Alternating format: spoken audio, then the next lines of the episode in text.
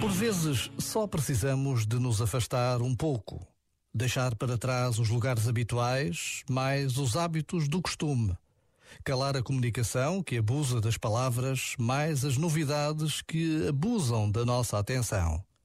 Por vezes, só precisamos de mudar o que pomos diante dos nossos olhos. E dar olhos, e dar ouvidos, e dar olfato, e dar tato, e dar paladar a novas sensações. Por vezes, só precisamos de nos afastar um pouco para limpar os sentidos e o coração. Já agora, vale a pena pensar nisto.